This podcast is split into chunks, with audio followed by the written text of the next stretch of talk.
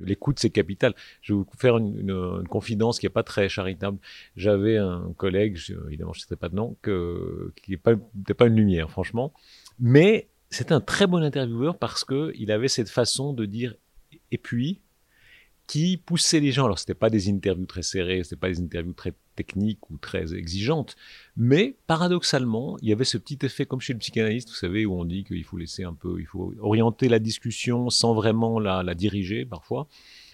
Eh bien, ça donnait souvent de très très très bonnes interviews. Voilà, donc il y, a ces, il y a ces paradoxes comme ça. Euh, mais enfin, évidemment, il faut quand même doser un peu plus que ça. Bonjour et bienvenue dans Volume d'écoute, un podcast de 24 heures et la Tribune de Genève. Je m'appelle Catherine Cochard et je vous emmène à la rencontre de personnes qui ont pour métier d'écouter. Elles nous racontent leur quotidien et expliquent comment leur profession façonne leur manière d'entendre la société. Aujourd'hui, Darius Rochebin, journaliste.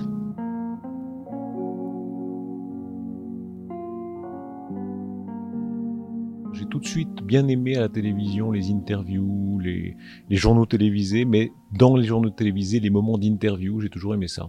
Quand j'étais gosse, j'avais un vieil enregistreur à cassette et là, je faisais les interviews de mes parents. Donc là, on apprend déjà un peu à le silence, on apprend, il y a, y a un goût, disons, un peu radiophonique de la, de la voix, des moments d'attente, des moments d'écoute. Ensuite, j'ai travaillé pour une radio, toute petite radio semi-amateur qui s'appelait Radio Cité à, Genève. Et là, j'ai commencé à apprendre, mais c'est très long d'apprendre à interviewer, mais j'ai commencé à apprendre.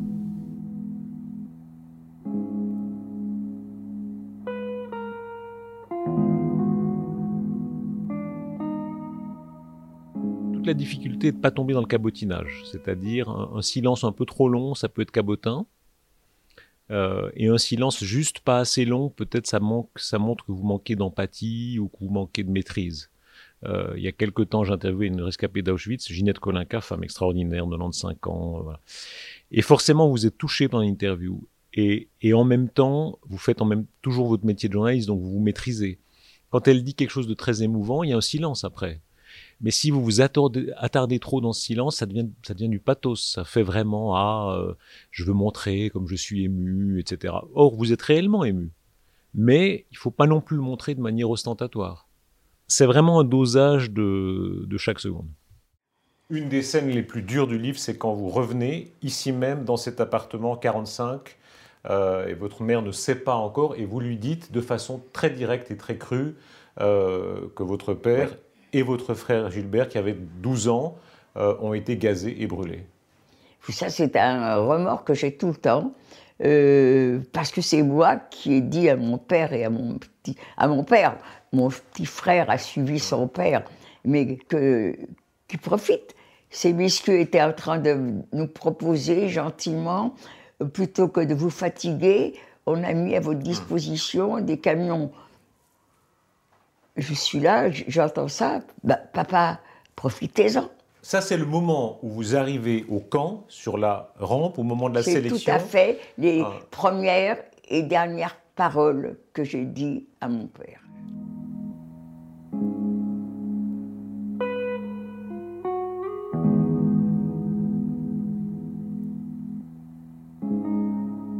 C'est vrai que l'écoute, c'est très important, mais avant d'en arriver à l'écoute, il faut avoir tellement incorporer son sujet, euh, potasser son dossier, etc., que voilà, vous vous libérez un peu et vous pouvez écouter.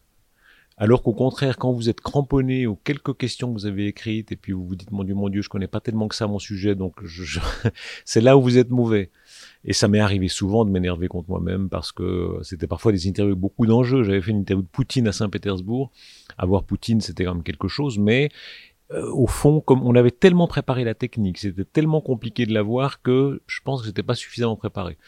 Et tout à coup, il y a un moment où euh, je sais plus très bien quoi lui demander, puis je lui dis ah, alors avec euh, Madame Merkel, vous parlez allemand? Parce qu'il parle bien allemand. Puis là, il m'a regardé vraiment l'air de dire mais je suis en train de perdre mon temps. Qu'est-ce que c'est que ces questions anecdotiques? Et là, il a, il, s'est levé, il a, il a un peu arrêté l'interview. Un couche-pain est quelqu'un qui est bon si vous ne lui rentrez pas trop dans le cadre.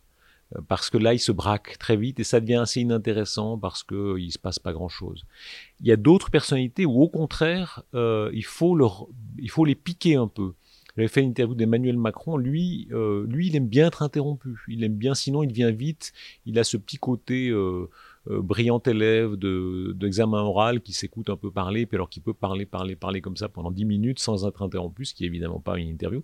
Et donc, il faut, au contraire, essayer de l'interviewer, se glisser dans les interstices pour, pour interrompre. Voilà, c'est comme dans la vie, ça se, ça se résout à deux. Ma priorité, c'est construire la paix en Syrie. C'est le, peuple syrien, pour le dire de manière claire. Moi, je veux éradiquer les terroristes et je veux que le peuple syrien puisse choisir son dirigeant.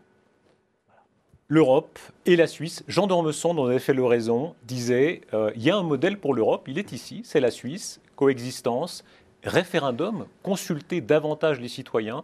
C'est une piste pour vous, pour les Français, pour l'Europe Une Europe plus démocratique, créer plus d'adhésion. On n'en est pas encore aux votations. Mais en tout cas, ces conventions euh, citoyennes que j'ai voulu initier, que j'avais proposées dès ma campagne, que j'ai formalisées dans le discours de la Sorbonne et qui ont été aujourd'hui euh, déjà discutées au niveau du Conseil européen, elles verront le jour, je l'espère, dans le maximum de pays. On ne peut pas être bon journaliste si on n'écoute pas. Ça, je crois vraiment que. Parce qu'écouter, c'est pas seulement une technique euh, sonore du moment, c'est écouter au sens fort, c'est entendre, euh, au sens de comprendre, d'aller vraiment au fond de ce que peut penser la, personne, ses ambiguïtés. Euh, un des reportages qui m'ont le plus marqué, c'était quand je débutais dans le métier à la télévision. Et j'étais en reportage euh, en, Israël et dans les territoires palestiniens. Et comme c'est un tout petit territoire, en quelques heures, vous passez d'un extrême à l'autre. Madame Natché ne va plus au marché. Elle fuit la foule depuis la tuerie commise en 1994 par le colon juif Baruch Goldstein. Son fils était parmi les morts. Elle raconte, une fois de plus, le hasard tragique. Il était si prudent, dit-elle. Il cherchait toujours à éviter les colons. Mais elle en est persuadée, il y aura d'autres morts et les juifs ne s'en iront pas. Pendant ce temps, dans l'univers clos des colons juifs, on veut afficher une certitude tranquille. Sharon n'a-t-il pas promis que les colons seraient bientôt 4000 Pour l'instant, ils ne sont que 450 à défier 120 000 Palestiniens. Et quand vient l'heure, c'est le chant du muezzin qui domine la vieille cité du tombeau d'Abraham. Comme dominent ici désormais et se répondent en écho les extrémistes des deux camps, fanatiques juifs et fanatiques arabes. Je me rappelle très bien, j'avais éprouvé de la compréhension pour les uns ou pour les autres, vraiment. Euh, et des, contradictions, par exemple, parfois les colons juifs très extrémistes comprenaient un peu plus les Arabes que certains euh, pacifistes au grand cœur qui étaient à Tel Aviv, mais qui paradoxalement connaissaient peu les Arabes parce qu'ils travaillaient peu avec eux, etc.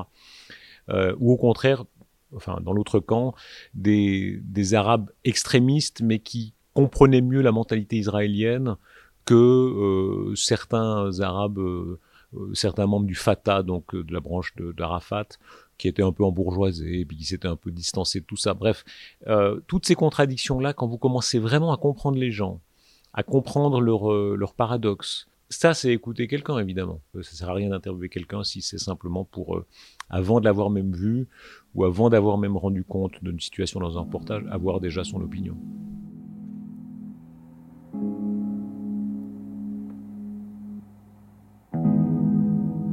Cette espèce d'objectivité systématique dont je parlais, ça peut être un défaut. Moi, j'ai des, dans ma famille ou dans mes proches, etc. Souvent, on m'a reproché ça. Parce que quand vous avez une opinion trop flottante, on trouve que vous n'êtes pas assez engagé, ou que vous êtes un peu ironique, ou trop distant, ou trop cynique. Est-ce que c'est le métier qui amène à ça, ou bien c'est ça qui vous amène au métier, je ne sais pas. Ma mère m'en voulait déjà parce que dans ses conflits avec les voisins, vous savez, des conflits du genre, euh, pour la, les jours de tournus pour la machine à laver le linge ou des bêtises comme ça, je prenais parfois le partie des voisins. Je disais, non, au fond, c'est eux qui ont raison. Ça la rendait franc folle. Et euh, c'est ça être journaliste, au fond.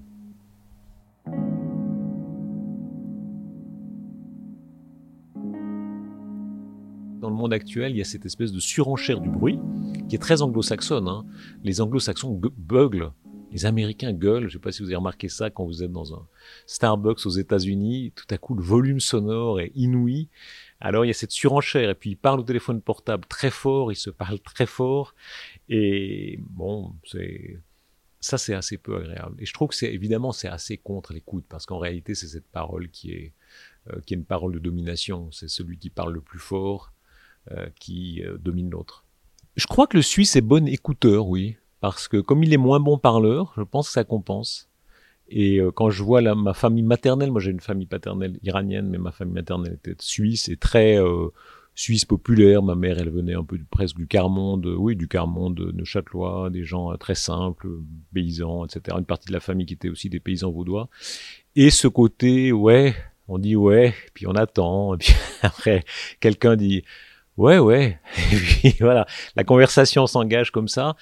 Mais là, on s'écoute beaucoup, et au, sens positif, on écoute beaucoup l'autre, et les silences durent, mais euh, oui, je pense qu'on on devient meilleur. Euh, et dans les conversations, d'ailleurs, souvent le Suisse n'aime pas quand on parle trop vite. Il le prend comme une forme de, mépris de, l'écoute de l'autre. Il faut prendre le temps de, de s'expliquer, de, de bien raconter ce qu'on a fait. Euh, et je trouve ça très attachant chez, chez les Suisses. Et ce qui fait qu'on est souvent malheureux à l'extérieur, ou au contraire, la, la rapidité un peu dominatrice euh, joue. Chez les, chez les Français, c'est fort. Chez les Anglais, c'est très fort aussi. Hein. Quand vous parlez pas au bon rythme, très vite, on vous fait sentir que vous n'êtes pas de la bonne caste ou du bon, de la bonne langue, etc. Alors que le Suisse est à ce côté quand même très très tolérant sans doute.